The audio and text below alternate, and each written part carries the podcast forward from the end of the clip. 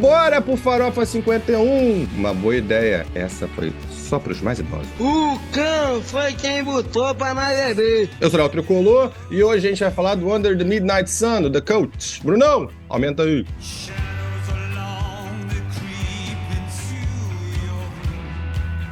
Under the Midnight Sun é o 11 álbum dessa galera que está na estrada desde 1984. O álbum dos veteranos ingleses divide opiniões na crítica internacional. Parte considera um álbum que, apesar de certa dinâmica, não engrena, e parte entende como uma joia. É, uma preciosidade, que parte da sintonia nem sempre atingida pelo vocalista Ian Iceberry e o guitarrista Billy Duffy. E aqui, para onde essa galera vai pender? A música que abre o episódio é Mirror, do The Coach. É a faixa de abertura do Under the Midnight Sun. Você encontra essa e todas as faixas que a gente falar aqui na nossa playlist temática do episódio no Deezer e no Spotify. Segue a gente! Instagram, arroba FarofaRC, Twitter, farofa, arroba Farofa Rock, Spotify e Deezer pelos nossos perfis, ou você ouvir nossas playlists, Farofa Rock Club. Juliano, Under the Midnight Sun do The Coach, é contigo. Então, meus amigos, vamos falar de The Coach, Under the Midnight Sun lançamento de 7 de outubro, com oito músicas. A gravadora é a Black Hill Records e é o décimo álbum da banda, o primeiro, inclusive, em seis anos. Seis anos de ato aí sem lançar nada. O The Cult mandou Under the Midnight Sun com Ian Atsbury, que é o dono da bola, voz principal e percussão, Billy Duff na guitarra, Grant Fitzpatrick no baixo, Damon Fox nos teclados, guitarra base e vocais e John Tempesta na bateria. The Cut, para quem não sabe, é uma banda de rock inglesa formada em 1983 em Bradford, West Yorkshire. Ou Yorkshire, não sei, o Léo, o Léo que é de Londres aí pode me corrigir se for o caso. Deixando com meu cachorrinho aí é, dos Yorkshire. e antes de. Aí, curiosidade, antes de estabelecer seu nome atual, que, que é desde janeiro de 84 a banda se apresentava como Death Cult, que é uma evolução do primeiro nome anterior que o vocalista Ian Edsbury é, batizou de Southern Death Cult. Fica só como uma, a curiosidade aí. E mais uma delas é que a gênese do disco é, veio em uma noite na Finlândia, quando o vocalista Ian Edsbury percebeu que o sol não se punha. Ele se viu se divertindo com um momento surreal, quase oculto que vem com o sol da meia-noite. E daí saiu o título é, e a, a, faixa título do álbum Under the Midnight Sun. Uhum. Aí eu pergunto para os meus amigos o que, que vocês acharam de Under the Midnight Sun do The Coach. Fala aí, Aníbal. Então, cara, eu vou dizer o seguinte, eu fiz uma. Eu escutei esse álbum três vezes. Na primeira vez, assim, meio passou batido, entendeu?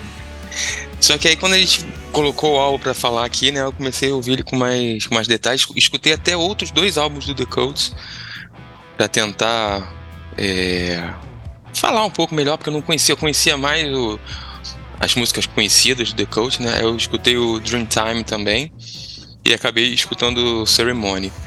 Cara, eu achei o álbum legal, tá? Assim, não é muito uh, uh, uh, o tipo de, de, de, música que eu escuto, mas assim, escutando o, o, o, Dreamtime e esse, eu percebo assim que eles tentam fazer um, parece que meio uma mistura do que eles fizeram no início da carreira com uma certa evolução, né? Que a gente pega, tem elementos novos assim, que a gente percebe que não está muito na, na discografia deles, mas assim, eu, eu, destaco duas músicas assim que eu achei bem, bem, bem legais mesmo, que é a Vendetta X e a Boa. outra que é impermanência, cara. É até meio complicado de falar isso.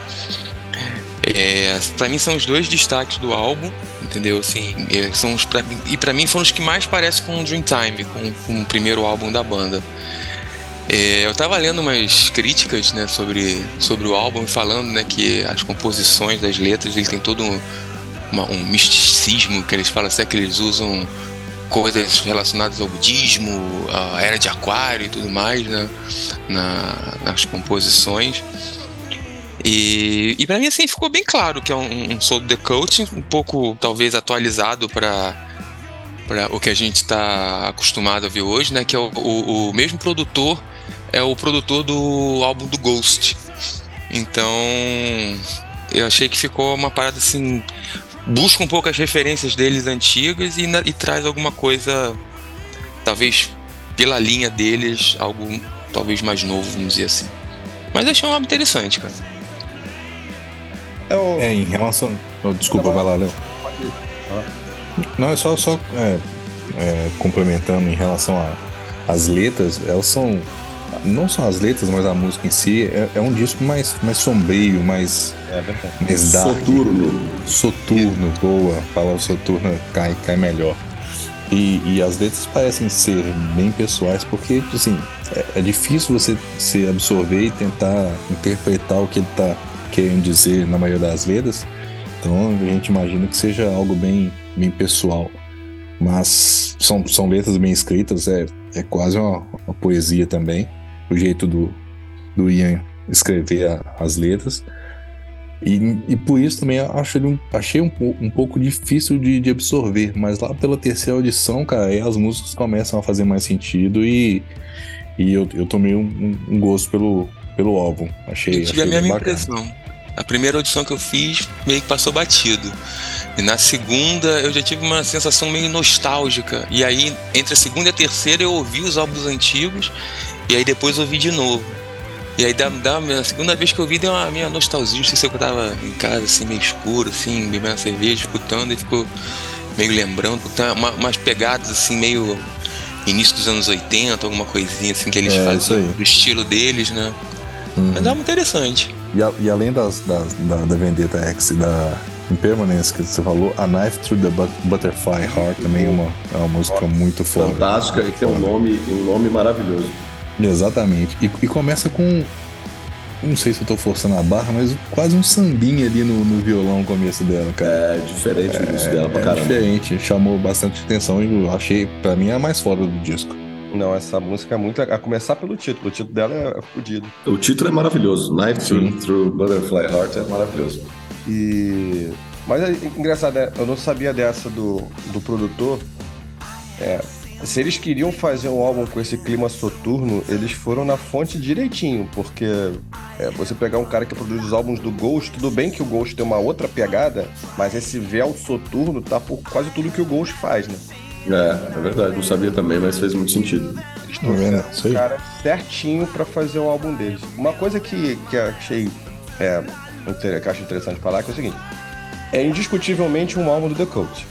Né? Até, até é difícil você falar que não é um álbum do The Cult, uma vez que a voz do, do Ian Asbury ele, ela, ela é tão marcante e o estilo da banda também é tão marcante que, que acaba chovendo, no molhado. Mas uma coisa que a gente falou no, no, no, na resenha aqui do, do último álbum do Chili Peppers, eu acho que vale aqui também, é que é uma banda que, que é dona da própria evolução. Ela. Você olha para esse álbum do Coach, você diz, pô, isso aqui é The Coach. Mas você compara com o que eles fizeram no passado, não é o que eles fizeram no passado. É o processo de caminhada da banda. Né? Não, não tem uma Xcel Sanctuary aqui, não tem uma Sweet Soul Sister aqui, não, não, sabe? É, é o que a banda é hoje. É, é uma banda de hard rock, uma banda né, sem elementos de época. Ela é uma banda de hard rock e ela tá num momento assim, né? Mais, mais amadurecido, talvez até mais soturno. É, com certeza mais amadurecido, né? E, e o, o, ser soturno ou não, talvez isso seja muito mais o momento deles do que propriamente o, o é, é, é, é, a demarcação dessa, dessa, dessa, desse tempo, desse momento deles, né? De, de recorte deles, mas que poderia ser ou não. Mas o, a sonoridade deles é uma sonoridade que diz que o que é a banda e ao mesmo tempo que marca essa evolução. Uma coisa que é interessante que o, a, a, crítica inglesa, os fãs ingleses falam muito isso, que esse álbum ele meio que divide opiniões. A crítica inglesa costuma dizer o seguinte: quando o, o, o Billy Duff e o, o Ian Asbury eles, eles se encontram né, criativamente, porque, é, segundo consta, eles, são, eles têm perfis de criação bem diferentes. Quando eles estão da mesma batida, na mesma sintonia e chegam ao resultado final, o que se produz é, é fora do comum.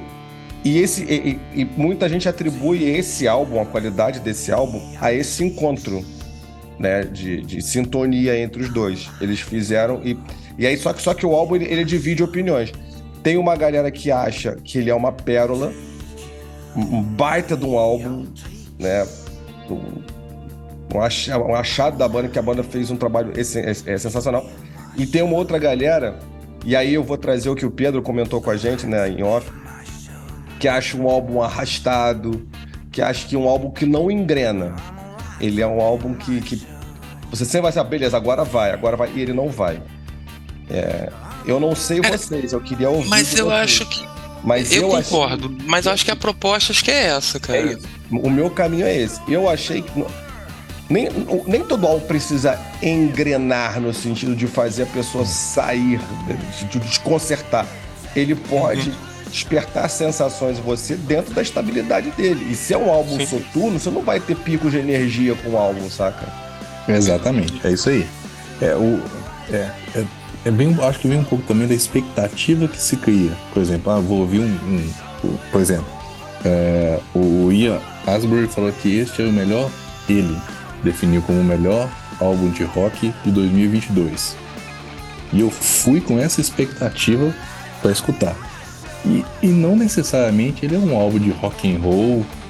É, sei lá, vou dar o exemplo do Ozzy que mesmo tendo muitas baladas, entre aspas, no, no- no último disco dele, é, é um rock and roll. Você tem ali as guitarras mais pesadas, mais pegadas.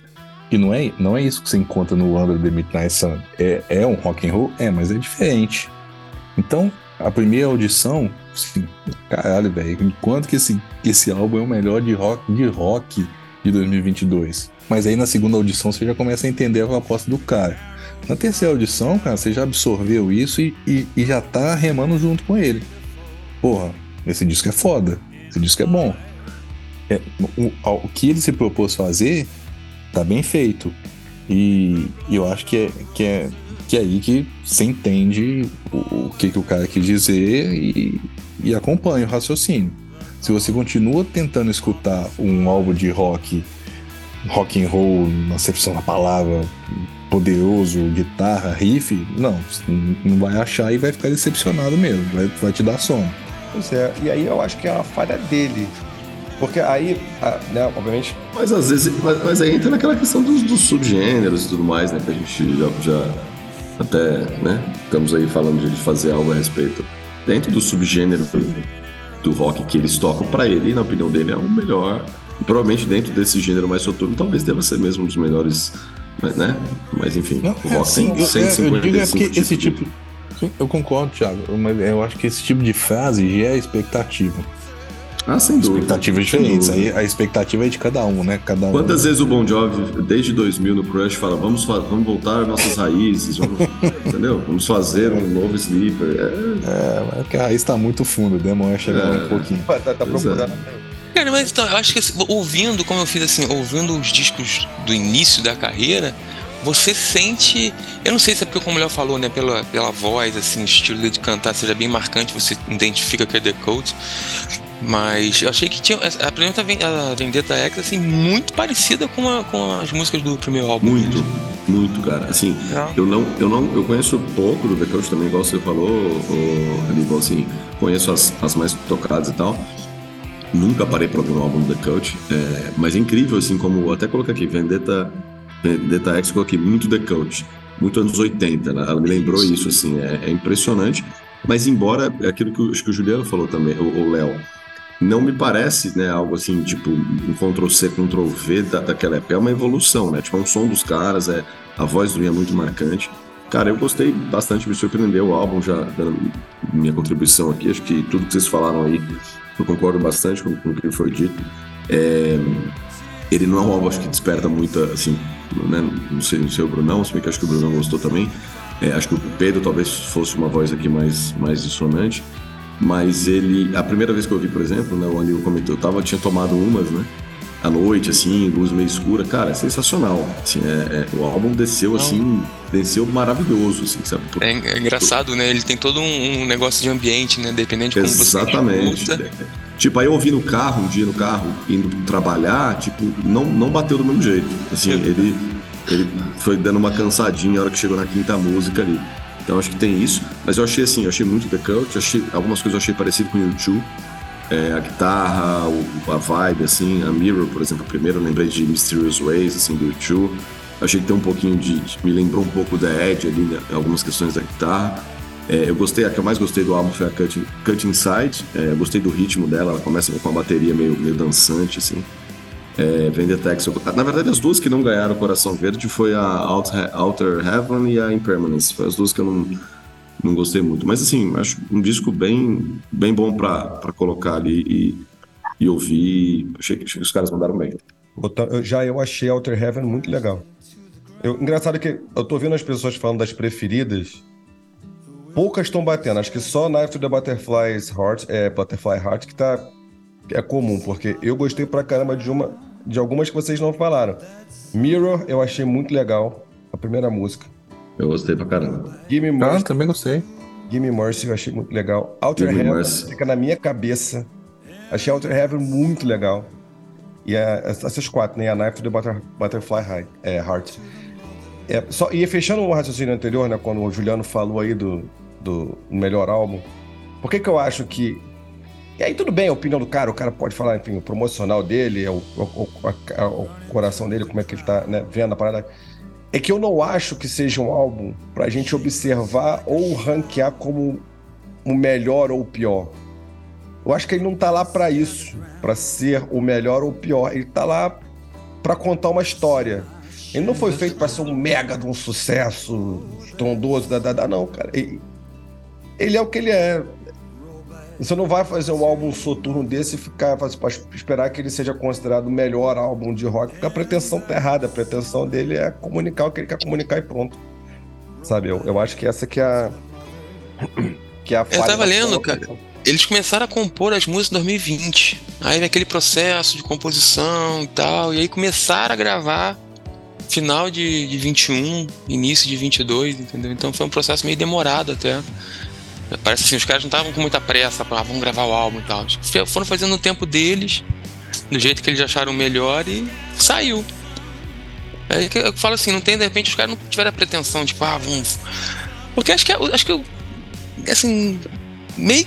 Não, acho que sabe a banda, acho que não sei se sabe que não vai ter mais aquela aqueles tempos áureos de antigamente, entendeu? Ele voltou a fazer shows agora em locais menores, né? Os fãs, porra, ficam felizes pra caramba. Mas acho que a banda tá mais pra, pra, pra se manter ativo, entendeu? Fazer o, o, som que eles curtem. E é um belo do som, cara. Você é. bateu numa tecla aí que eu acho que fala muito sobre o álbum. Não é um álbum óbvio. Você não vai pegar esse álbum da primeira audição e falar assim, caralho, caralho. Não, você vai ouvir esse álbum duas, três vezes. E daqui a pouco você, porra, tem coisa aqui. Aquilo que a gente tem falado pra cacete aqui, sabe? Tem acho que, né, como eu já falei também em outras oportunidades, a grande parada da gente estar tá fazendo esses episódios aqui é que você se permite sair um pouco dessa linha comum de ficar ouvindo faixa. Você para Exato. pra ouvir o álbum. E aí, pô, você pega o álbum, ouve a primeira vez, você pega ouve a segunda vez, e você vai encontrando coisas ali. E vai, sabe, evoluindo na audição e vai gostando mais das coisas.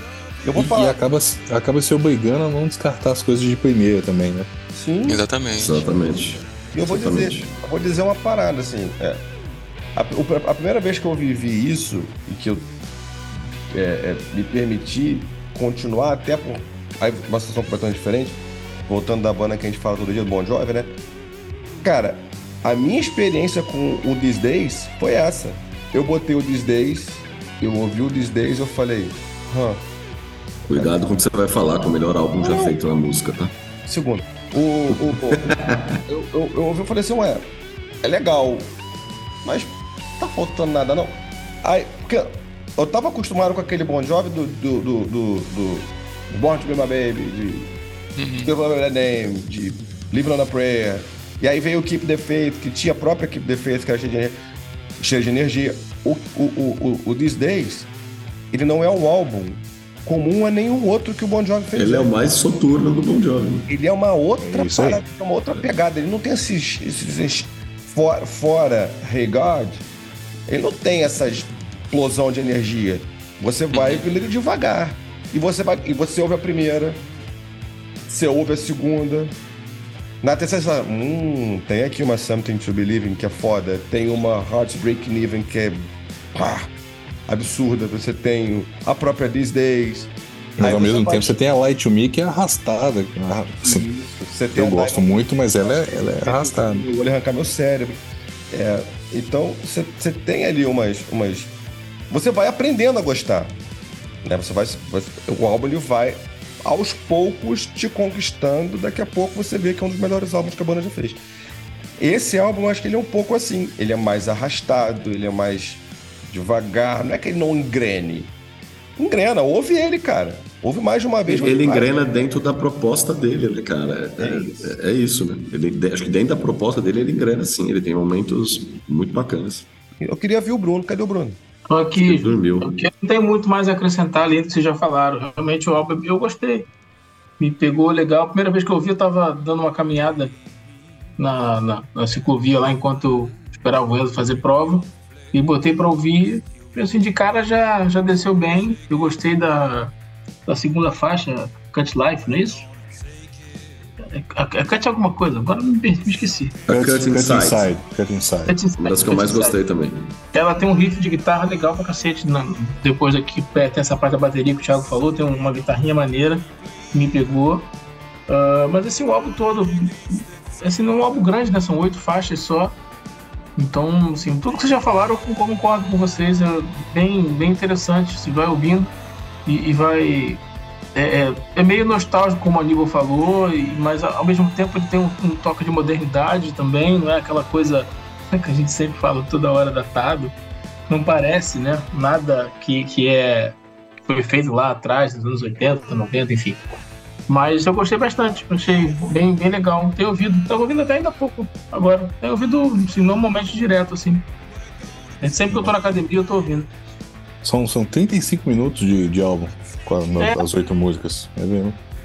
Não, é, não, É chega, não chega a cansar, né? Não chega não é um álbum Isso, é. grande que demora a acabar. Entendeu? Pô, mas ainda assim não é- não é uma Oriance que você tem aí música de 1 minuto e 48. Não, é. Não é. Ele Exatamente. achou arrastado porque ele é geração, geração Z, né? Sei lá, Y, sei lá o quê. Aí o cara fica impaciente. Mas é. Você é novo, né? Você é um cara É. muito, muito jovem, né? É, É, pois é. tem a ansiedade da juventude atual, é isso. Olha só, vai todo mundo a merda. Não é porque eu sou, sou jovem, tô na flor da idade, que vocês ficam. Tem que ficar me humilhando aí, né, seus velho broche. Agora vocês me dão licença que eu vou terminar de editar esse episódio aqui e vou fazer minhas dancinhas de TikTok. Valeu. né? E olhando aqui o álbum, tô olhando ele, ele aberto aqui no Spotify no computador, as quatro primeiras músicas têm entre 3 e 20 e 3 e 59, né? Todas abaixo de 4, mas com uma duração interessante. E das 5 até a 8, todas têm, né? Mais de 4, 5 ou 6 minutos, no caso da Night Through Butterfly Heart. Acho um álbum bem, bem balanceado, acho acho que os caras mandaram bem. Bom, Eu, acho que, eu recomendo a audição, tá? Acho que recomendo a audição e tire suas próprias conclusões aí, caras ouvintes. Olha aí, velho. Cara, Roubando bordões. pegando meu bordão, hein? Logo Thiago, quem diria? Vamos dar nota?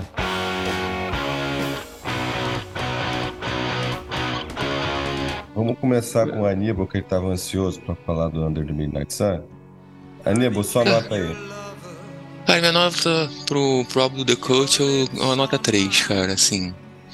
É, é um álbum, no geral, me marcou pela, por, esse momento que eu mais de nostalgia e tal, as duas músicas que eu, que eu entrei no destaque, mas que no geral não é um álbum tipo que eu vou continuar escutando, entendeu? Então, é uma nota 3 porque eu também achei um álbum bem feito, você começa a ver os a- ler alguns reviews e tal, ver como é que ele foi composto, toda toda toda a sutileza, vamos dizer assim, nas composições e, e na forma de, de produção. Então acho que é um, um álbum que realmente vale a audição, até para o pessoal perceber que também não é o- a, a praia deles, mas é um, um álbum nota 3 para mim.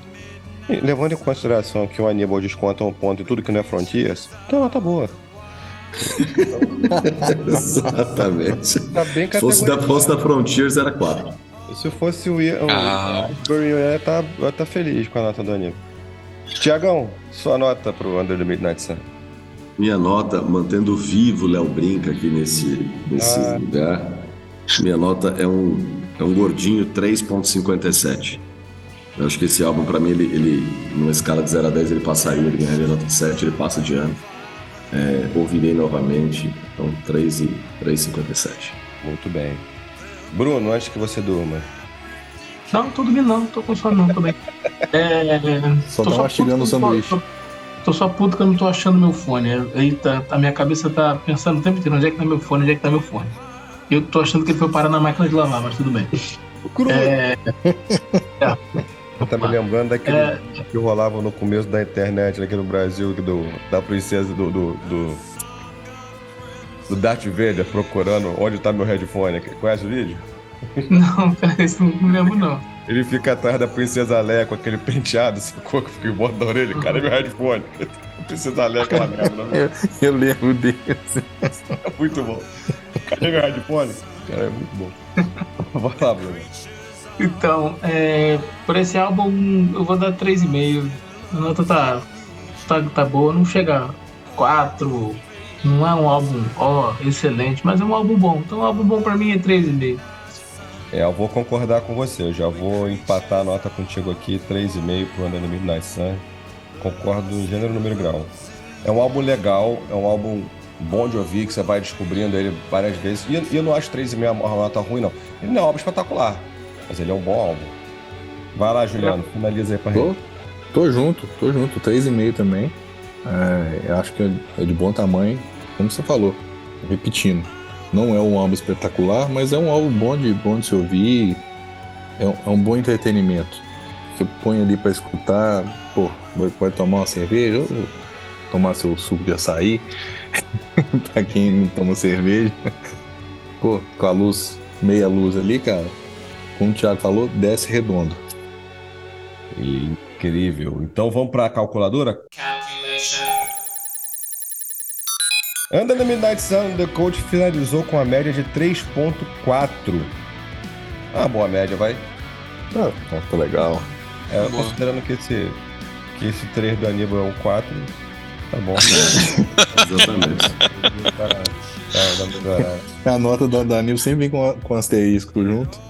Sim. Ele tem a nota Frontiers e a nota não Frontiers. sabe? Vamos começar a incluir um ponto a mais em tudo que não for Frontier. E, ti- e tirar um ponto de quando for Frontier. Ah, não é pra Boa, tanto. Thiago, boa. Muito bem. Valeu, galera. Esse foi o Farofa 51. E você ouviu o Under the Midnight Sun? Se não ouviu, ouve lá e troca uma ideia com a gente. Você é da galera que acha o álbum arrastado e que não evolui? Ou achou uma joia rara?